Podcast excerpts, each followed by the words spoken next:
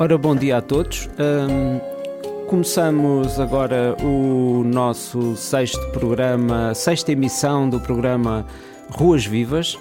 Desta vez vamos uh, falar sobre uh, veículos elétricos e soluções de mobilidade elétrica mas exclusivamente em automóvel. Vamos ouvir algumas entrevistas com responsáveis de marcas automóveis que têm soluções elétricas e híbridas, mas vamos nos deter mais sobre as soluções uh, elétricas e um, conto também ainda ter ao longo do programa a presença do, do Mário Alves, que está ausente porque foi solicitado para estar na, na SIC Notícias à mesma hora, mas eu penso que ele ainda me virá dar uma ajuda na, neste, neste programa.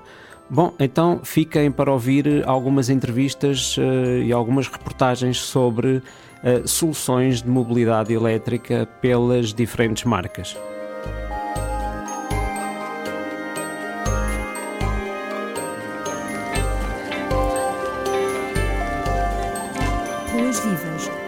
Sustentável em meio urbano. Um programa produzido pela Rádio Estrada Viva.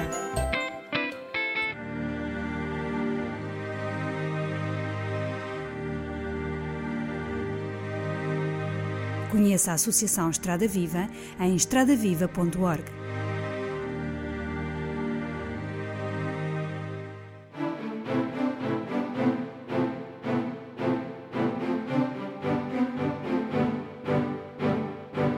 Estrada Viva tem como objetivo combater o trauma rodoviário, promover a mobilidade sustentável e a acessibilidade para todos.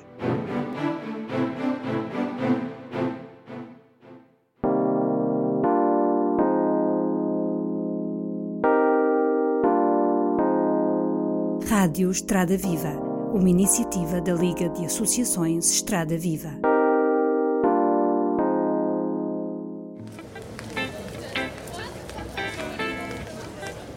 Ruas Vivas, mobilidade sustentável em meio urbano. Um programa semanal produzido pela Rádio Estrada Viva. Bom, e vamos começar pelas propostas da BMW, nomeadamente através de uma entrevista com o Nuno Bossa, que nos vai falar das soluções integralmente elétricas através do i3 e também algumas soluções híbridas um, através do BMW i8. Vamos ouvir então. Meu nome é Nuno Bossa, sou responsável comercial pelas concessões de Setúbal e Corroios, da BMW. Uh, eh, portanto, o concessionário BMGK. Efetivamente, estamos uh, neste salão uh, com os nossos novos modelos i3 e i8 da BMW, numa perspectiva de novas, novas aberturas de, de, de, mercado e novas abordagens do mercado futuro no que diz respeito a energias alternativas nos veículos deste modo. O i3 parece um modelo mais, mais para o dia a dia, mais para o cidadão comum e o i8 parece mais uma montra tecnológica. É verdade esta, este comentário? Sim, sem dúvida nenhuma. O i3 é o carro mais pragmático, digamos, desta, desta abordagem que a BMW fez. Um carro com uma vocação bastante mais citadina quer pela autonomia e pela possibilidade de termos um veículo full elétrico uh, no, nosso, no nosso portfólio, uh, sem que comprometa a mobilidade uh, dos clientes. Portanto, vamos pensar um carro para grandes centros urbanos, okay, que nos garante a mobilidade efetiva no nosso dia a dia. Estamos a falar de um carro que, na sua vertente completamente elétrica, ou seja, sem um extensor de autonomia, pode fazer até 170 km. Um, portanto, oferece condições para quem se desloca, por exemplo, numa grande Lisboa, num grande Porto, para, para fazer o seu dia a dia sem stress adicional. Uh, o i8, efetivamente, um modelo para fazer a justiça, digamos, à imagem desportiva da marca e à, ao nosso nicho de mercado de, de, nossas variantes da BMW M Performance e por aí fora, uh, sendo que é um veículo híbrido, ok? Um, e efetivamente com um design a que ninguém fica diferente nesta fase, não é? O i3 tem um, pode ter um extensor de autonomia. De uma forma muito simples, explica a quem nos ouve o que é isso. O extensor de autonomia do i3 vai funcionar então como uma, grosso modo, vamos dizer assim, um gerador, ok? Que é um motor de combustão, com cerca de 600 cm cúbicos, eh, que vai auxiliar e produzir energia para carregamento das baterias, ok? Ou seja, a locomoção do veículo é sempre assegurada por um circuito elétrico e neste caso vamos ter então um gerador a alimentar essas baterias. Permite-nos estender esta autonomia da, da, versão full elétrico de 170 km para mais ou menos 300 km, ok? Claro que é um carro que já não vai ter todos os benefícios e incentivos fiscais que tem a primeira versão, ou seja, paga, ainda que valores simbólicos, paga ISV, ehm, paga imposto eh, de circulação, imposto único de circulação uh, e tem consumo, não é? Como é óbvio, porque é um carro que já vai ter emissões uh, de, de, gases poluentes, muito embora numa menor escala. Como lhe disse, estamos a falar de um motor de 600 cm cúbicos que, tra que trabalha sempre ao mesmo ritmo e sempre na mesma faixa de rotação, portanto, ainda assim com um nível de emissões muito controlado. Na sua opinião, o que é que falta em Portugal em termos de eh, rede de carregamentos para que o veículo elétrico possa ser usado de uma forma mais intensiva?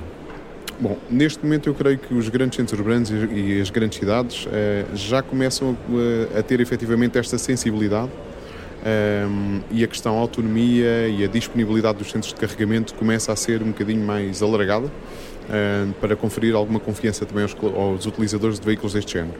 Estamos aqui numa fase de ultrapassar os primeiros convénios que foram feitos com marcas japonesas de veículos elétricos, que no sentido de que os, uh, os pontos de carregamento sejam utilizam o sistema europeu, digamos assim, ok, para que toda a rede seja, seja adaptada ao sistema europeu, que é o caso que a BMW utiliza, mas essencialmente acho que a maior, a maior barreira vai ser uh, ultrapassar o conceito na cabeça das pessoas.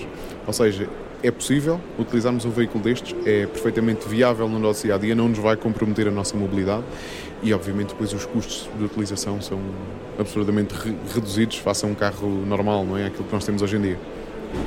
Uh, o i3 em Portugal, uh, como é que está a nível de vendas comparativamente a outros países? Ou seja, para percebermos qual é a adesão dos portugueses a este tipo de viaturas.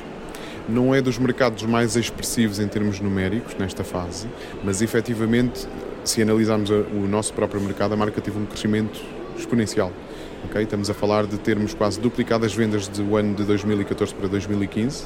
Está a ser um, um sucesso comercial enorme. Também a rede de concessionários aumentou um pouco, a perspectiva dos clientes e a percepção dos clientes da existência deste automóvel também aumentou uh, e efetivamente os benefícios fiscais que em Portugal se têm uh, são mais motivadores, não é? Quer dizer, são iguais desde o início, mas a, a, a democratização, digamos, dessa informação acaba por, por, por uh, motivar um pouco mais as pessoas. E claro que a marca tem tido um crescimento.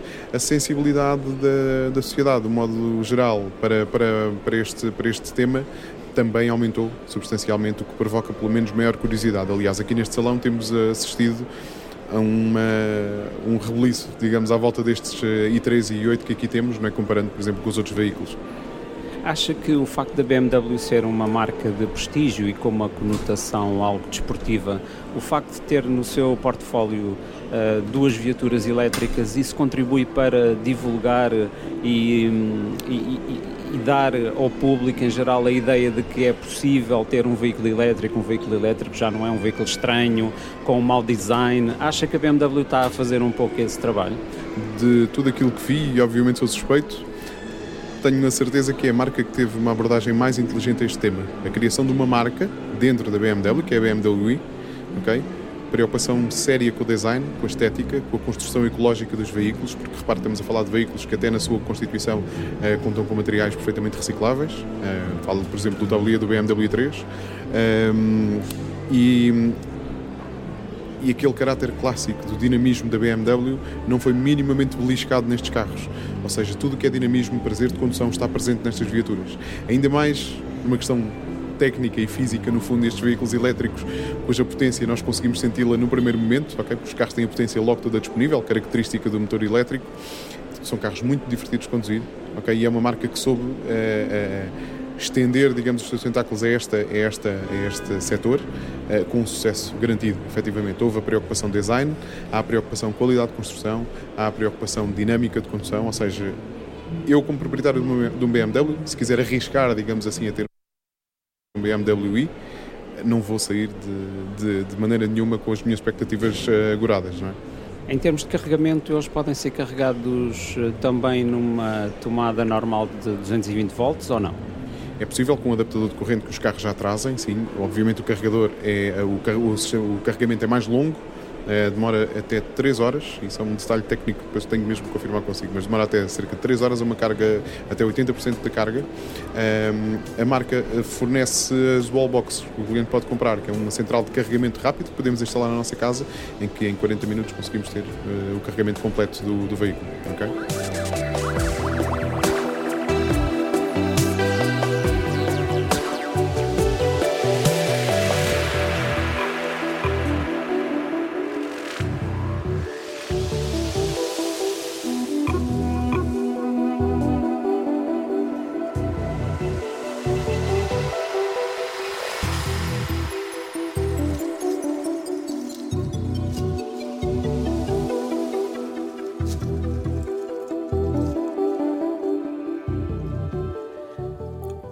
Ora, muito bem, uh, ouvimos então as propostas da BMW para os veículos elétricos e de seguida vamos ouvir uh, Nuno Silva de, da Volvo Portugal uh, sobre um curioso híbrido plug-in.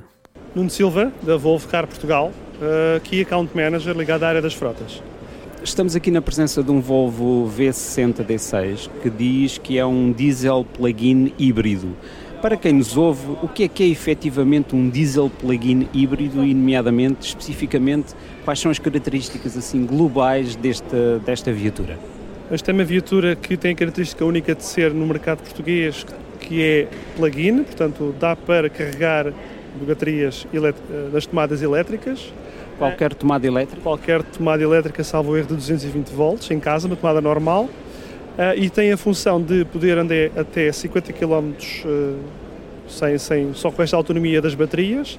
Tem também a possibilidade de andar em modo híbrido, ou seja, com o motor elétrico em, em conjunção com o motor de combustão e depois um motor de combustão normal com 215 cavalos. O motor elétrico tem uma potência de 70, equivalente a 70 cavalos, o que combinado dá 285 cavalos. Uh, como disse há bocadinho, portanto, é uma viatura que está no mercado português e, por enquanto, ainda é o único modelo diesel e plug-in. Existem outras soluções no mercado, mas a gasolina. Uh, na perspectiva do comprador, um, quem estiver interessado numa viatura destas, quais são as principais vantagens para o dia a dia? Sobretudo para quem faz mais uh, circuitos citadinos, de grande cidade, etc. Portanto, tem a possibilidade de poder se deslocar sem gastar combustível o que reduz imenso os custos de utilização da viatura. Este é um modelo único na Volvo. Há, genericamente há planos para desenvolver esta tecnologia para outros modelos? Correto, foi anunciado muito recentemente pela Volvo Car Corporation que vai ser feita uma, digamos, eletrificação de toda a gama daqui dos próximos anos. Neste momento está na V60, já está disponível também o plug-in no novo modelo que é o XC90 e daí para a frente em próximos modelos.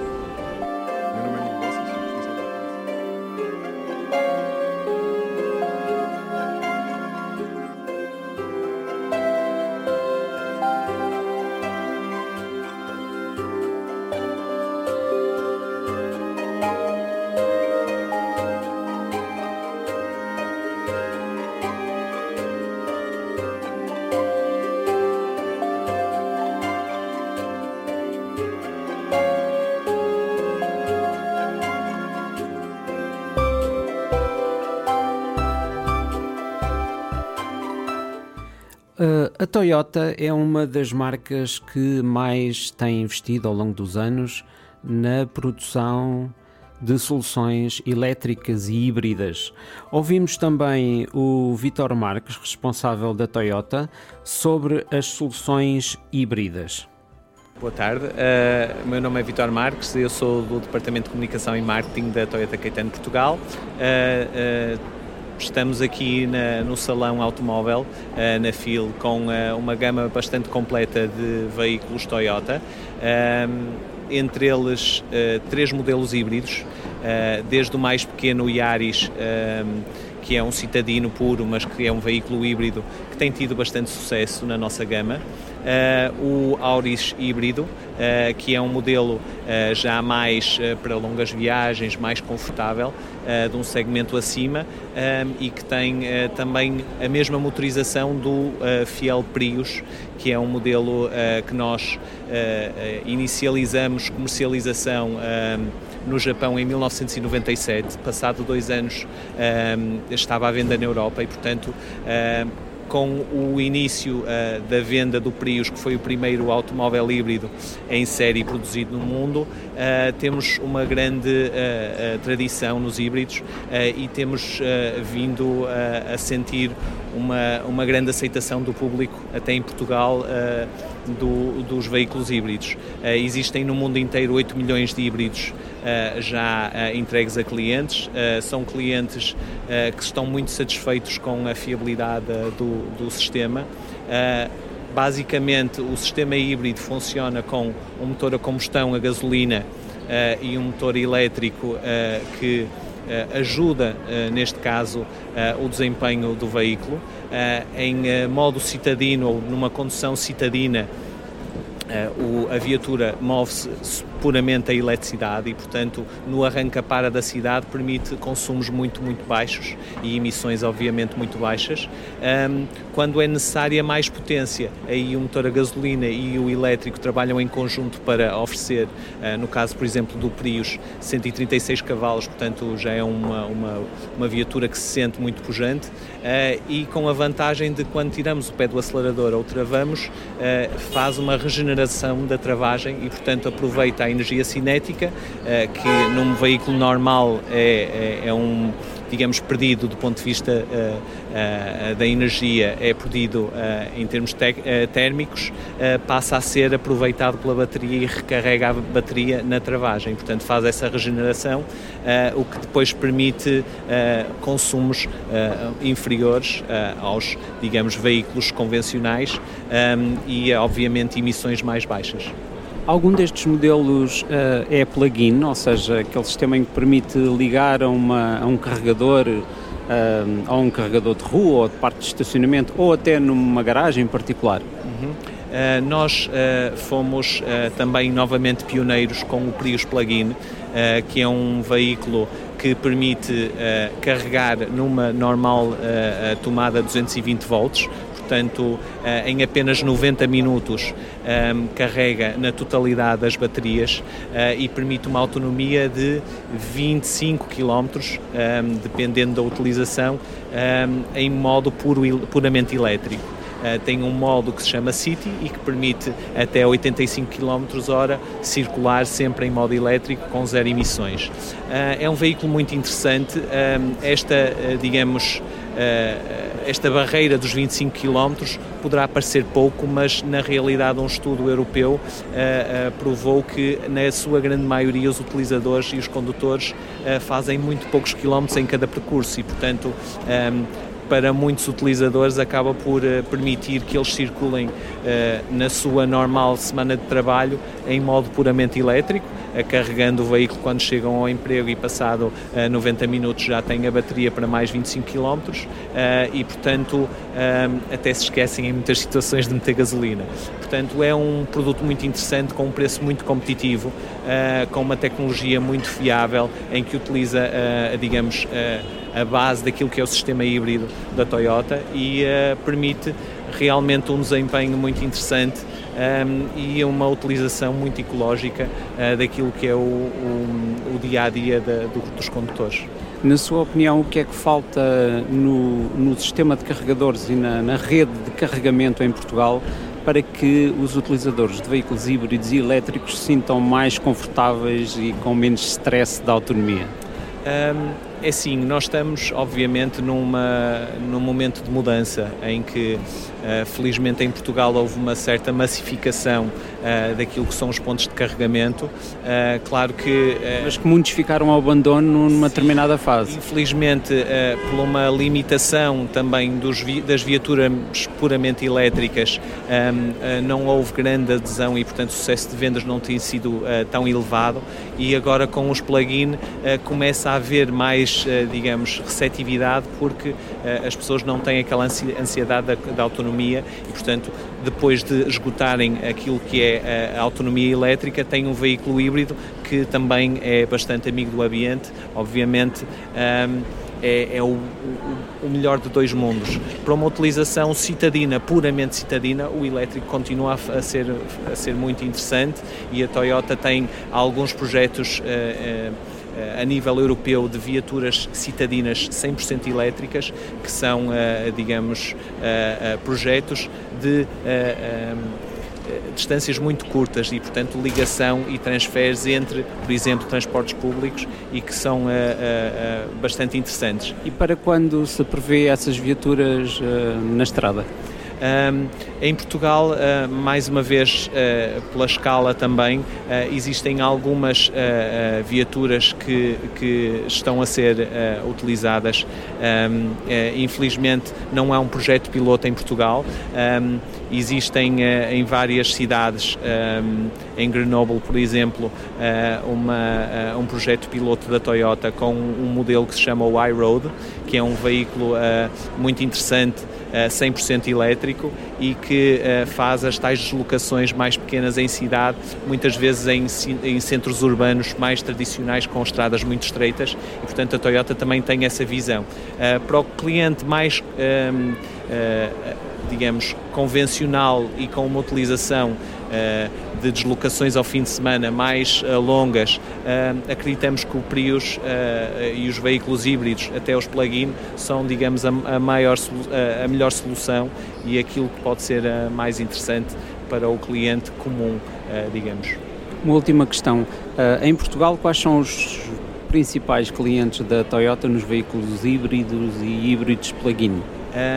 Nós temos uh, uma grande representatividade, principalmente nos plug-in, uh, nas flotas e, portanto, com a introdução da fiscalidade verde, houve um grande incentivo para as empresas para adquirirem este tipo de veículos. existe, digamos, benefícios fiscais que assim tornam o produto ainda mais aliciante. é uma aposta da nossa marca em termos dos veículos plug-in. Relativamente aos híbridos, posso dizer que uh, agrada praticamente a todo tipo de utilizador, porque acaba por ter uma utilização muito fácil em cidade, uh, em termos de manobras e ausência de, de vibrações. Uh, é um veículo muito agradável de conduzir. em manobras e arranca-par anda praticamente em, em em silêncio, uh, com, com apenas o ruído das rodas, não é? Um, e, e, na mesma, uh, quando o cliente precisa de utilizá-lo uh, para fora, para deslocações mais longas, pode utilizar um veículo híbrido que tem consumos e emissões muito, muito baixas e, portanto, é um carro, uma viatura muito amiga do ambiente.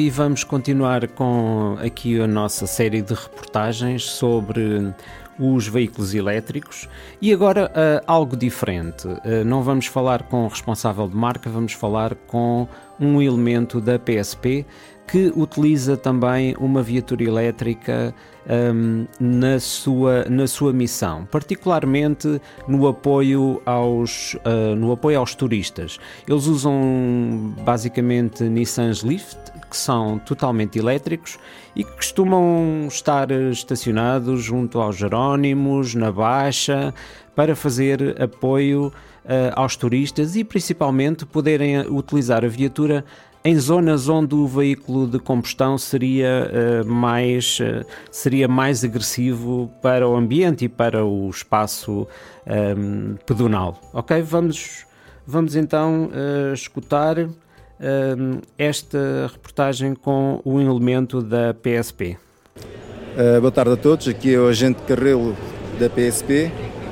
Eu faço parte de uma equipa de turismo pertencente à Divisão de Segurança e Transportes Públicos de Lisboa Uh, atualmente, uh, cerca de um ano para cá, tenho conduzido uma viatura Nissan Leaf, que foram atribuídas à polícia, uh, particularmente ao nosso grupo, uma vez que nós trabalhamos com turistas, em zonas turistas e zonas próprias de turistas, pronto.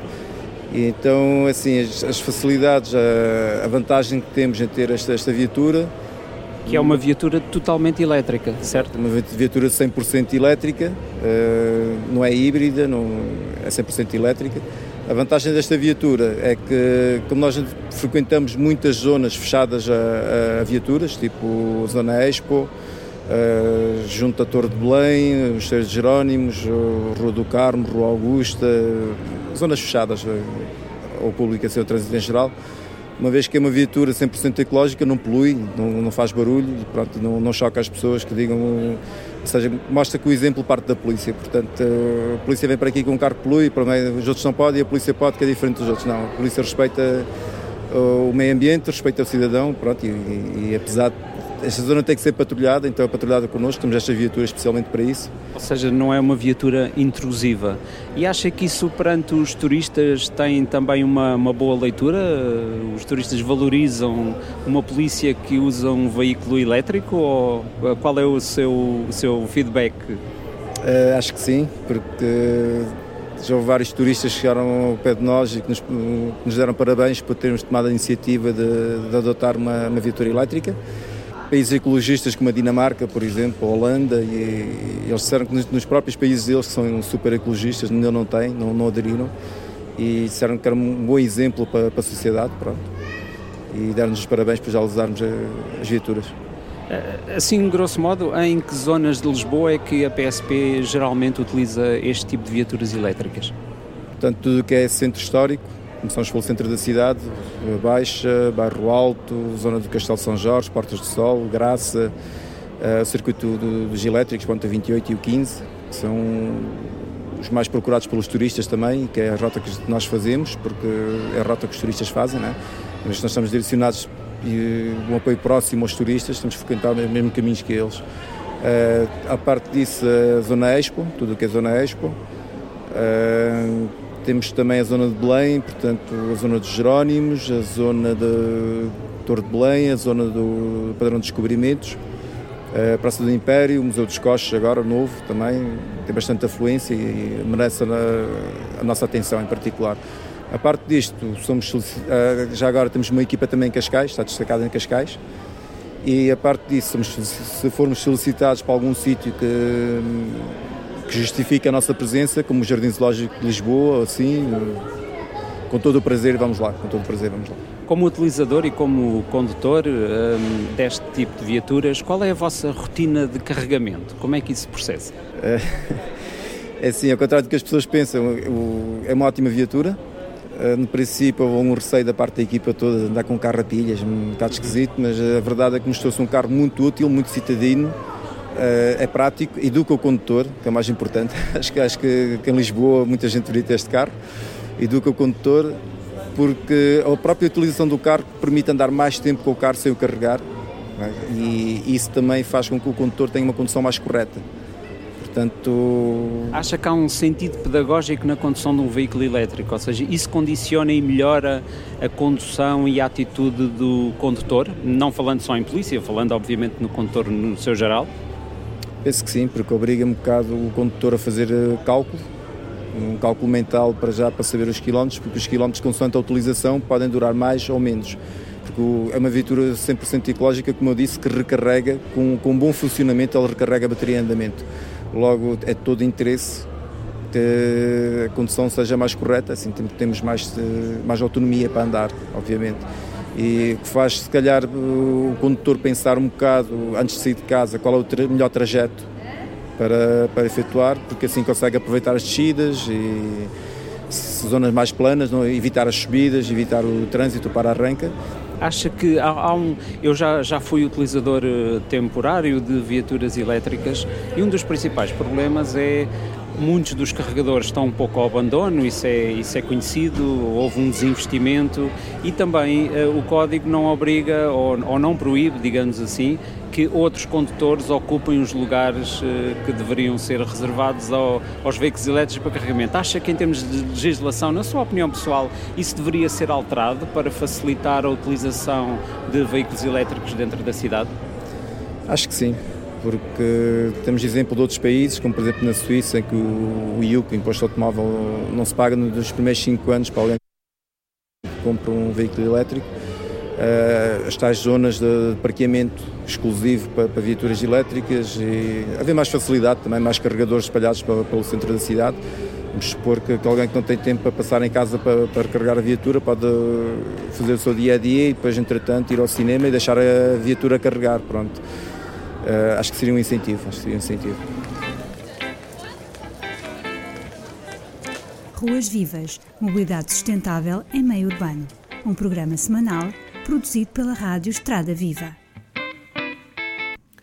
Ora, muito bem, então uh, acabámos de ouvir uma entrevista com um elemento da PSP que utiliza na sua, na sua profissão, na sua ação na rua, uma viatura elétrica. Entretanto, já tenho aqui comigo o Mário Alves, como habitualmente. Um, ele hoje veio mais tarde, esteve, esteve na SIC também a representar-nos nestas questões. Eh, temos que aproveitar todas as oportunidades para ir passando as nossas mensagens. Uh, e a propósito desta última, desta última reportagem, Uh, com este elemento da PSP, eu passaria a palavra ao, ao Mário Alves e perguntava-lhe um, se realmente esta presença de, ou esta utilização de viaturas elétricas pelas forças de fiscalização, se isto é bom em termos de comunicação, comunicação com a sociedade, com as pessoas, com os turistas. Como é que ele vê esta, esta utilização de viaturas elétricas pela PSP? Bom, obviamente é, é, é excelente é uma boa ideia, porque de facto a polícia pode ter este eh, fator eh, de exemplo, como disse o, o agente, e também. Um, é obviamente, como eles passam muito tempo na estrada, nas ruas e na estrada, é quase um MUPI ambulante, isto é, portanto, eles vão mostrando as, as, capacidades e depois têm uma capacidade também de comunicação com a população, com certeza poderão responder algumas perguntas, etc. E, portanto, isso é, é obviamente uma, uma aliás, admito, não sei exatamente como é que foi feito, se houve um, uma aquisição dos veículos ou se foram se foram oferecidos à polícia, mas isso muitas vezes até, por exemplo, vimos com os Segways, em que eles ofereceram à polícia para ver se introduziam a ideia na sociedade uhum. portuguesa e, portanto, e aí com, com resultados menos bons em termos simbólicos, porque via-se polícias, ainda se vê polícias com Segways em cima do passeio, que é, que é negativo. Uh, por outro lado, quer dizer, não é a solução ideal, porque uh, se, por exemplo, houvesse mais uh, patrulhas de bicicleta, mas muito mais, não é só nas praias, como eles assumem que é a melhor forma de, de, ter patrulhas de bicicletas, as coisas seriam muito mais, porque há muito mais proximidade. Eh, estar dentro de bicicleta para comunicar com o público, para vigiar e para, para marcar presença, do que uh, estar dentro de um carro de vidros fechados, etc. Portanto, ah, defendes que as patrulhas de bicicleta deviam ser também nas dentro da zona urbana, uh, não claro. só na, na costa, não é? Sim, na, sim, junto claro, às praias? Claramente, claramente. E, e admito, inclusivamente, que podiam ser bicicletas elétricas, também geram bastante curiosidade e são uh, algo que as polícias poderiam ter e são um bocadinho mais rápidas e poderiam subir não é, com mais facilidade, cidades um bocadinho mais complicadas, como Lisboa, etc. E, portanto, isso está provado e eu acho que é fácil de explicar que a polícia de bicicleta tem muito mais proximidade das pessoas do que uma polícia de carro. Isso é, é, evidente. Eh, mas a polícia tem um bocado o um entendimento que são zonas balneares, eh, enfim, eh, vê-se às vezes em zonas históricas polícias com bicicletas mais planos, depende um bocadinho do comando distrital de cada distrito.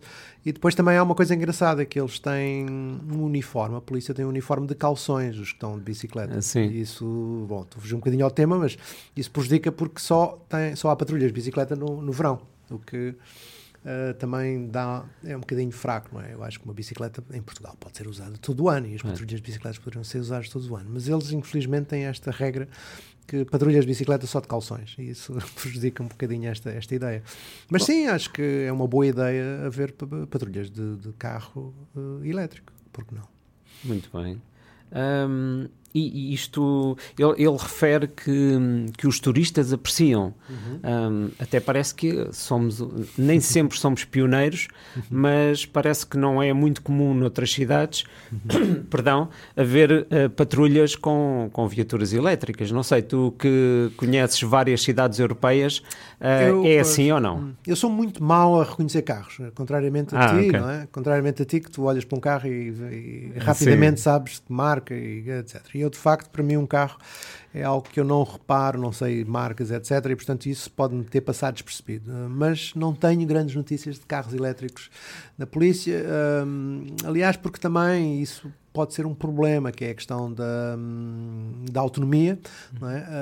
Um, porque a autonomia é reduzida e, e, para a polícia precisa de fazer giros e, portanto, estar a recolher à base não é? de, de 3 em 3 horas, de 4 em 4 horas, pode ser um inconveniente. É? Pois, por isso é que aqui a PSP utiliza mais estas viaturas para o acompanhamento aos turistas. Não é? Pois, exato. Ok, muito bem.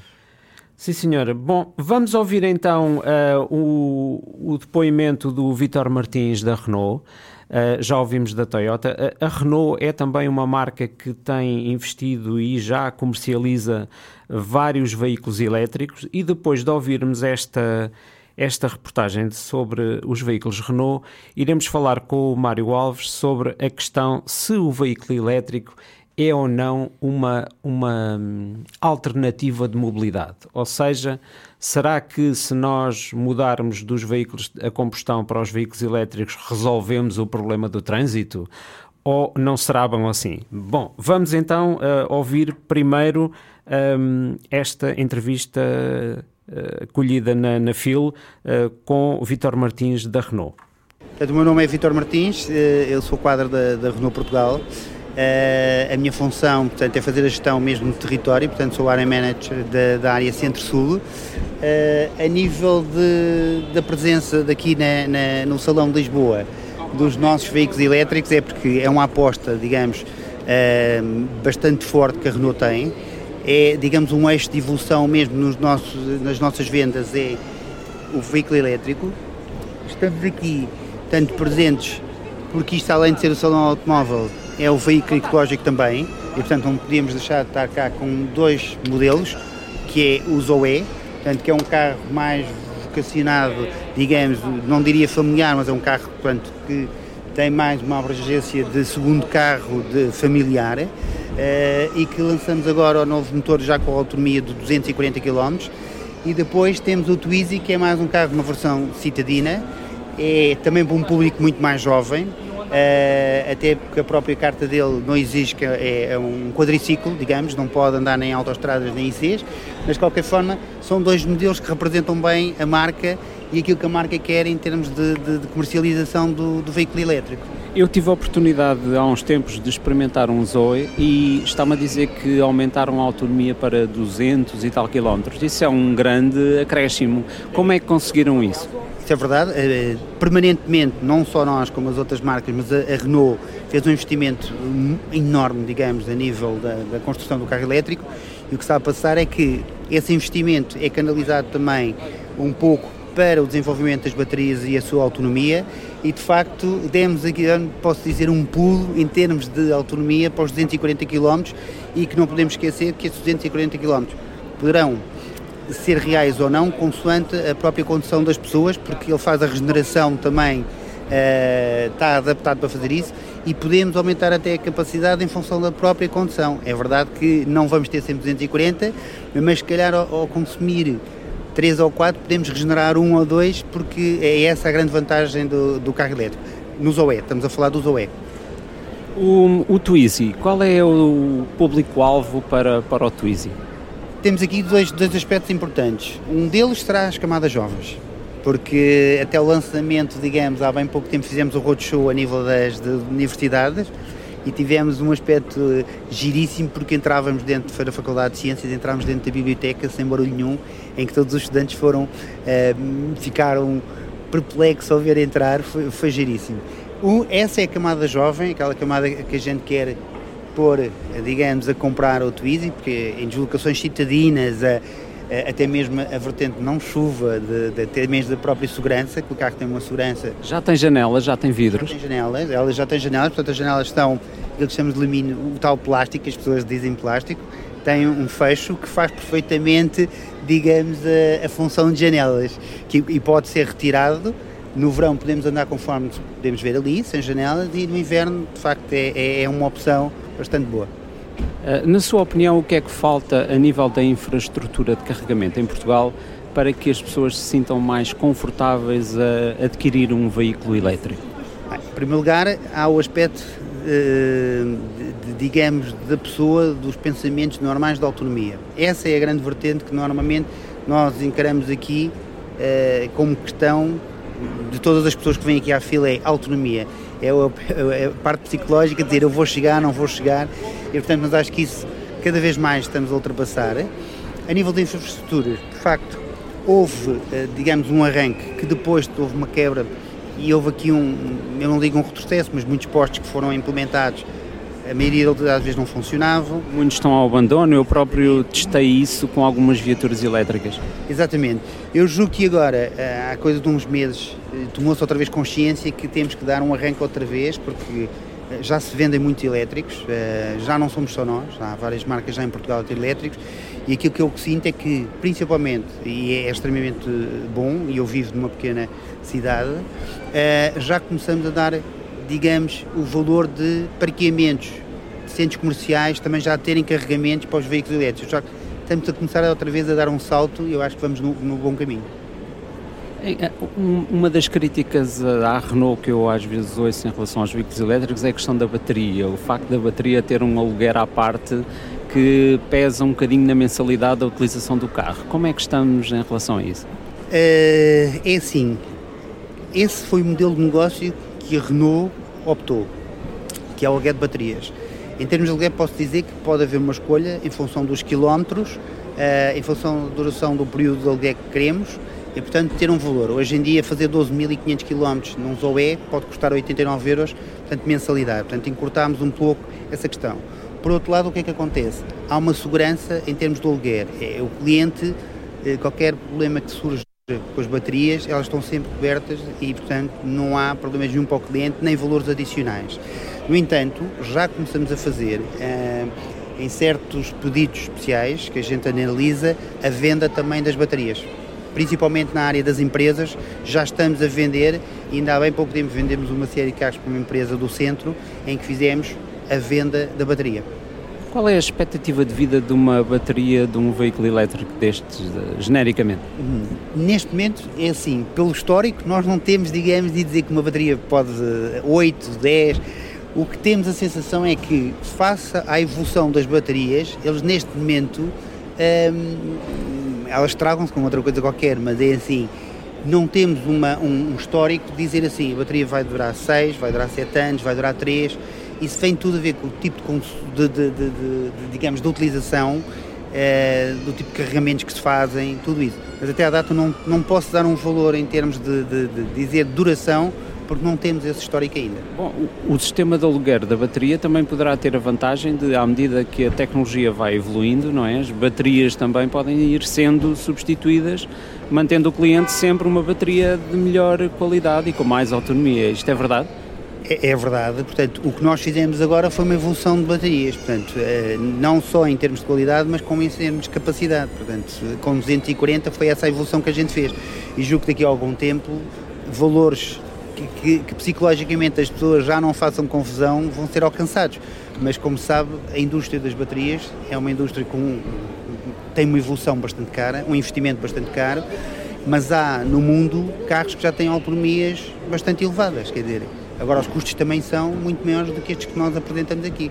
Eu julgo que em pouco tempo a gente terá autonomias que as pessoas psicologicamente já vão ultrapassar esse aspecto de autonomia que é pouca, que é o grande handicap, digamos, das vendas dos carros. Falou num momento de estagnação. Qual é a situação atual e a previsão para o próximo ano? É um aumento da venda de viaturas elétricas, Renault e não só? Não, isso sem dúvida, até porque no mês passado já fizemos um leque de entregas que não era normal. Estamos eh, com uma expectativa bastante elevada para, digamos, o último dois meses do ano, ou seja, novembro e dezembro. Uh, o grande problema para nós agora é mesmo ter capacidade de entrega, de volume, digamos, para entrega, porque de facto as solicitações, ainda agora tivemos aqui a falar num caso de um negócio que temos a decorrer dos Twizzys, que neste momento eu só vou ter para o mês de fevereiro Twizzys porque não tenho capacidade de resposta. Portanto, isto, isto, demonstra bem o aumento da procura e mesmo da venda, que é aquilo que a gente quer ehm, neste ano. Por acaso foi, foi enorme o aumento.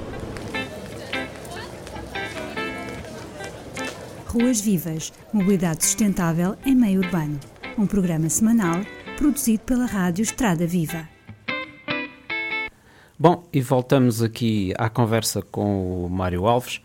Um, e como tínhamos dito antes, uh, vamos conversar aqui um pouco sobre uh, uh, se os automóveis elétricos são ou não uma boa substituição para os veículos a combustão, a gasolina e a gasóleo. Há quem diga que sim, ou seja, se substituirmos toda a frota de veículos a gasolina e a gasóleo por veículos elétricos, estamos a poupar o planeta, estamos a poupar recursos, economicamente é bom também, mas também há quem diga e defenda que apenas estamos a substituir um automóvel pelo outro e todos os outros malefícios que não as emissões de gases, uh, e mesmo as emissões de gases há alguma discussão porque uh, a energia para alimentar toda essa frota de veículos elétricos vem de algum lado e nem sempre a sua origem é limpa e uh, as questões de congestionamento, a sinistralidade rodoviária, os atropelamentos, a ocupação do espaço público dentro das cidades pelo automóvel são problemas que uh, se podem manter. Mário, o que é que achas sobre isto? O veículo elétrico é realmente um substituto completo dos veículos a combustão ou não é bem assim? O Luís, com a sua excelente introdução.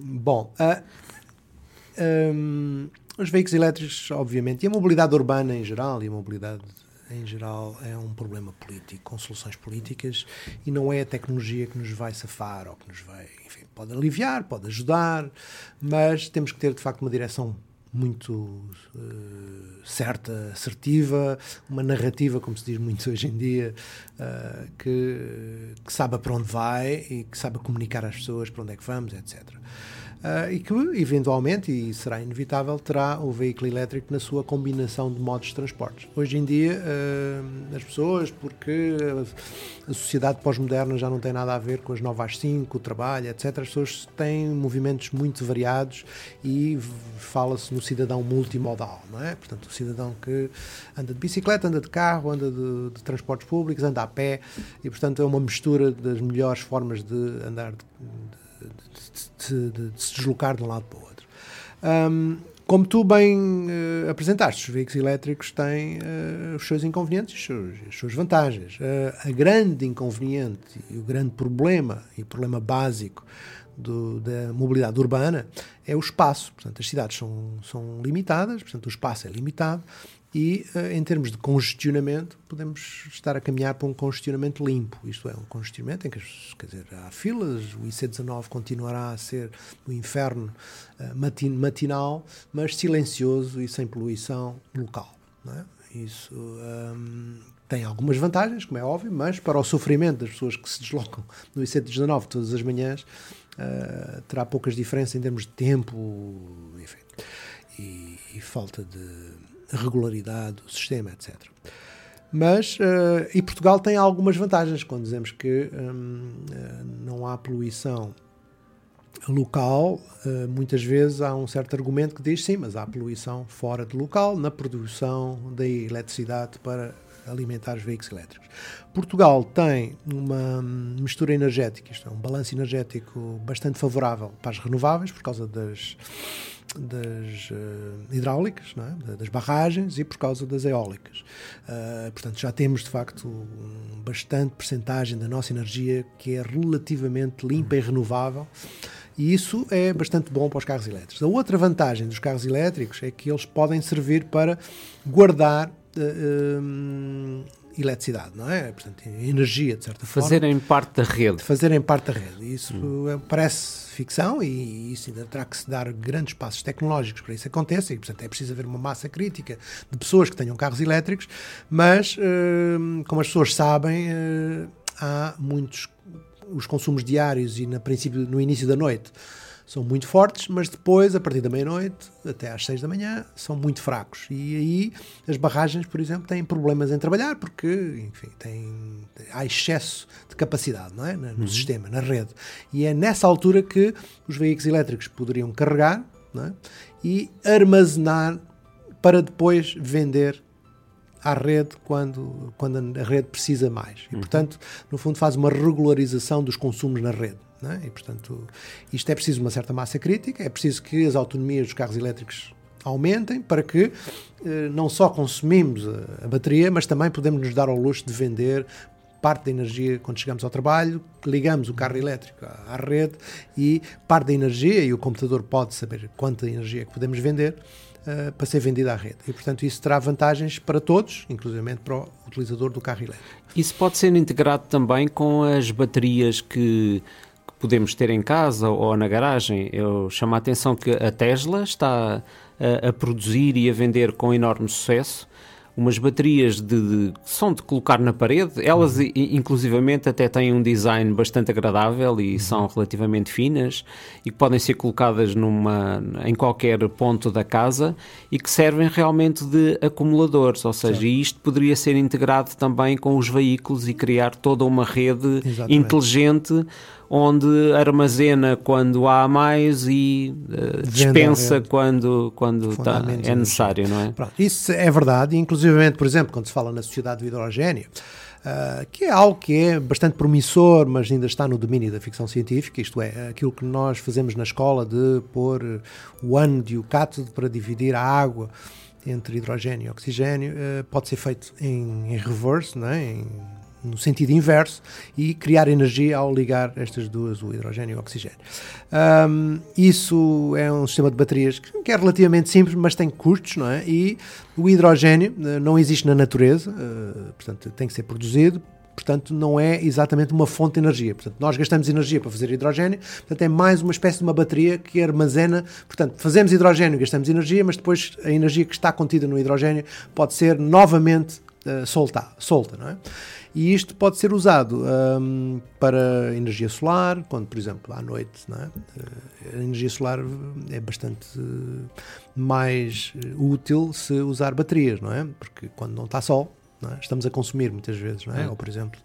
Um, e, portanto, esta, esta ideia de que o hidrogênio poderá revolucionar os transportes, eu tenho algumas dúvidas, porque o hidrogênio Uh, tem muita complexidade em termos da distribuição, não é? Não vamos de repente começar a transformar as gasolineiras uhum. pelo país ou pelo, pelo mundo com hidrogênio.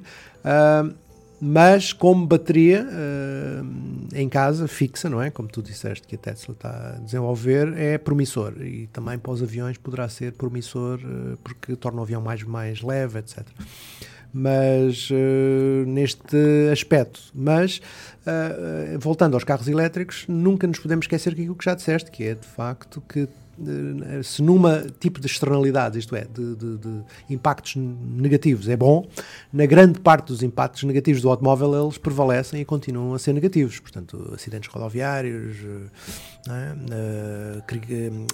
viadutos, impactos urbanos, enfim. Inclusive o ruído, se é mais baixo, mas a certa velocidade, o que implica o ruído da roda com, a, uhum. com o asfalto ou com, com a calçada, que ainda é pior. Pois. Uh, ah, um, em relação, em relação à, à condução, eu, eu, na formação com condutores e na formação de aperfeiçoamento de condução, há uma vantagem que eu detetei nos veículos elétricos. É que, primeiro, o facto de serem automáticos, não é? os veículos elétricos não têm, não têm mudanças e isso, em termos do ponto de vista da, da atenção e da técnica de condução, é uma vantagem. Embora o, o, português e o latino gosta muito de ter caixa de velocidades para comandar o carro. No entanto, esquece que os veículos topo de gama atualmente são todos elétricos. Alguns têm a opção de poder usar as mudanças em manual, mas diga-se em bom da verdade que para as usar com eficácia é preciso uma grande prática e um grande conhecimento do veículo um, para as usar em modo mais eficaz, quer do ponto de vista da condução, quer do ponto de vista do consumo de energia e, portanto, em modo automático eles funcionam melhor. E o facto dos elétricos serem automáticos simplifica a tarefa da, da, da, da condução, ou seja, eu mantenho as duas mãos no volante, tenho uma carga, uma carga cognitiva menor, uh, consigo me concentrar mais na estrada, também me consigo concentrar mais, se calhar, nos SMS e na, na, conversa, se, se for o caso, mas o que é facto é que o veículo é menos exigente em termos da tarefa da, da condução. E é e, mais uh, suave, não é? E é mais suave. Sim, ele, ele tem um bom arranque, não é? Tem um, tem um binário forte logo desde o início e isso é uma vantagem do, do, dos veículos elétricos, portanto, eles não são propriamente veículos lentos, mas o facto de consumir muito mais energia a partir do momento em que se aumenta a velocidade é? leva a que o condutor, eu, eu, vejo essa preocupação com todos os condutores que têm veículos elétricos, a reduzir a velocidade para poupar bateria, porque como a autonomia é ainda escassa, não é? E os carregadores não são ainda em número suficiente, alguns não, exatamente não são fiáveis porque há uma rede que está um pouco degradada.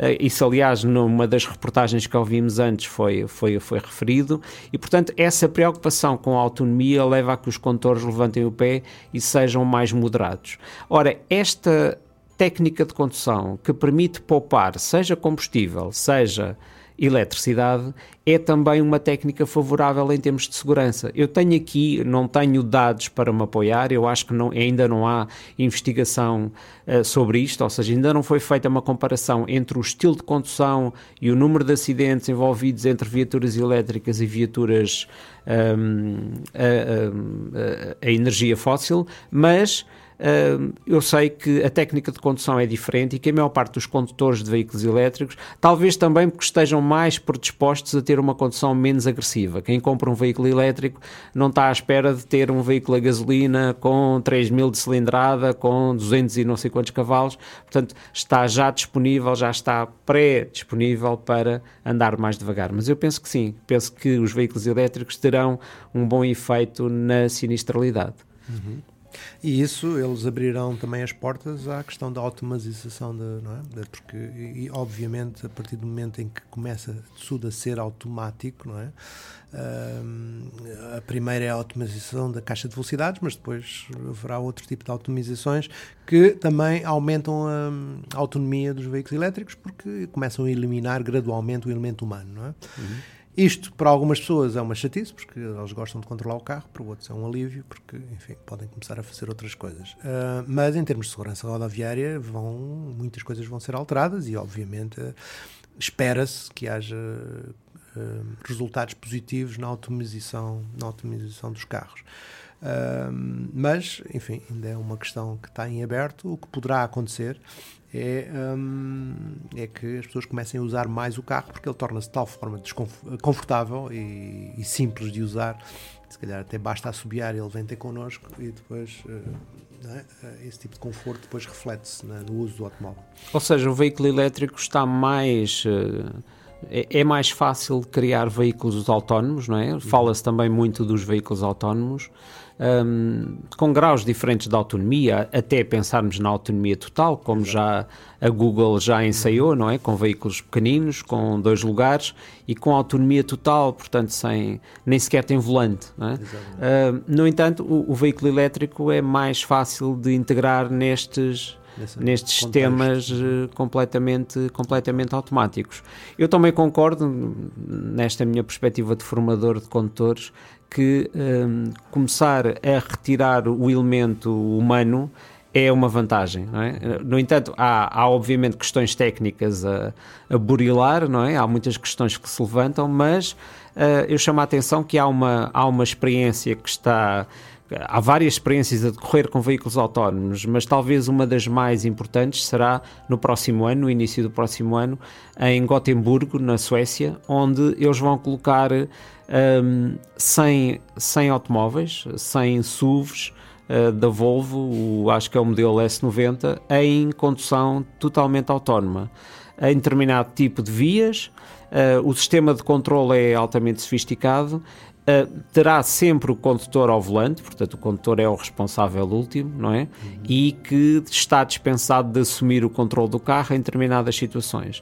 Se alguma coisa, se as condições de segurança não estiverem reunidas ou de comunicação não estiverem reunidas, o carro deixa de ser eh, totalmente automático e o condutor assume, assume o comando. E isso penso que vai ser uma, penso que vai ser uma, uma boa experiência. No entanto, numa apresentação recente eh, e numa gravação que fizemos para e-learning, o professor Manuel João Ramos sobre a motorização, referiu que esta questão do veículo elétrico e principalmente do veículo autónomo poderá ser também uma fonte de. Uh, de assimetrias na sociedade, porque enquanto isto, estas experiências vão correndo e vão correndo bastante céleres na sociedade ocidental, um, parece que nos países em desenvolvimento, como a Índia e a China, isto vai demorar muito mais tempo e, portanto, essa assimetria também no uso do automóvel se vai manter. Nem precisaríamos de ir tão longe, mas é de facto um bom ponto. Mas mesmo dentro da cidade de Lisboa, não é? Eh, em que a maior parte das pessoas não tem carro, porque é uma população muito envelhecida, é? Eh, esta assimetria já existe e, e depois haverá pessoas que vão ter carros, não é? Uh, velhos, antigos, uh, não automáticos, não elétricos, e haverá pessoas que vão ter. Aliás, também se passa um bocadinho às vezes com o GPS, apesar de os GPS agora estarem bastante baratos e quase toda a gente ter, não é? Mas a grande vantagem, e isto é uma coisa que eu repito bastante de um filósofo francês, a grande vantagem deste tipo de sistemas é quando, quando as massas não têm. É? Enquanto uhum. que as massas não tiverem, não é? nós, por exemplo, podemos andar de carro enquanto a Índia e a China não podem, não é? mas a partir do momento que a China e a China podem, é um problema. E é a mesma coisa em relação ao GPS. A vantagem de ter um GPS é boa, mas quando toda a gente tem GPS e manda toda a gente para um lado ou para o outro, acaba por não conseguirmos bater o congestionamento. Não é? E isso, portanto, convinha. O ideal é que só 10% tenha GPS e que esse 10% sejamos nós. Bom, nós uh, acabamos. Mas é um bom programa, é um bom tema de programa a questão dos, dos carros automáticos e a forma como é que isto poderá ter impacto nos utilizadores mais vulneráveis, por exemplo. Acho que é já um desafio que podemos fazer nas próximas semanas. Acabamos por concluir que, hum, quer eu, quer o Mário, concordamos, e nós na Estrada Viva, a maior parte dos elementos também da Estrada Viva, um, concordam com isto. O automóvel elétrico não é, por e simplesmente, um substituto direto para o automóvel a, a, a combustão. É necessário uma mudança de paradigma onde um dos fatores é a menor utilização dos veículos eh, particulares no seu todo, não é? Só assim resolveremos alguns problemas um, da, nossa, da nossa sociedade e principalmente do nosso sistema de mobilidade. Mesmo para terminarmos, já chegámos ao fim do nosso tempo, Uh, queria só ouvir também a tua opinião sobre a questão dos apoios fiscais. Uh, nesta fase de transição, será que é vantajoso ou não dar uh, apoios fiscais à compra de veículos elétricos? Será que isto não promove uma mudança de, de paradigma? Um, e essa, essa, essa mudança e esses apoios podem ser na compra da viatura, mas podem ser também no parqueamento. Um, sem custos no centro da cidade ou carregamentos grátis em determinados locais. O que é que pensas sobre isto? Isto é uma, é uma boa questão ou não? É uma boa questão e é uma questão política essencialmente. Eu diria que talvez com bastante moderação, com muita moderação, uh, e porque nós somos um país pobre, somos um país em que todos os é, a mobilidade automóvel é importada, só o condutor é que não é importado, não é? Portanto, toda, a mobilidade. Portanto, estamos no fundo a subsidiar indústrias é? importadas. E, portanto, eu acho que eh, admito até que, se calhar, se tivermos dinheiro, era melhor investir noutras coisas do que não no veículo elétrico, e porque o veículo elétrico acabará por vencer por si próprio e acabará por vencer por si próprio porque hum, é uma tecnologia forte e com, com futuro e está muito relacionada com hum, o preço dos, dos, combustíveis fósseis. Portanto, acho que se os combustíveis fósseis começarem a subir, por exemplo, se houver uma pequenina percentagem de combustíveis fósseis não é? para, para pagar uh, transportes públicos, etc. Não é? Um pequenino, um pequeno, pequena percentagem da, do imposto não é? para ser dirigido para a deslocação das pessoas seria mais eficaz subir o preço dos combustíveis fósseis de uma forma moderada, mas eh, gradual, do que estar a, a, a subsidiar mais uma uhum. vez a indústria automóvel e a deslocação em automóvel. Ok, muito bem. Acho que é um final perfeito aqui para a nossa conversa sobre os uh, veículos elétricos. E pronto, e terminamos o nosso programa. Daqui a uma semana voltaremos. Em princípio, estaremos aqui a falar com alguém da Associação Portuguesa de Famílias Numerosas e vamos falar do que é a mobilidade com filhos, nomeadamente com um, dois, três, quatro filhos, não é? Quais são os problemas que estão envolvidos uh, nessa situação, ok? Bom, muito obrigado por nos ouvirem e até o próximo programa. Ruas Vivas, mobilidade sustentável em meio urbano. Um programa semanal produzido pela Rádio Estrada Viva.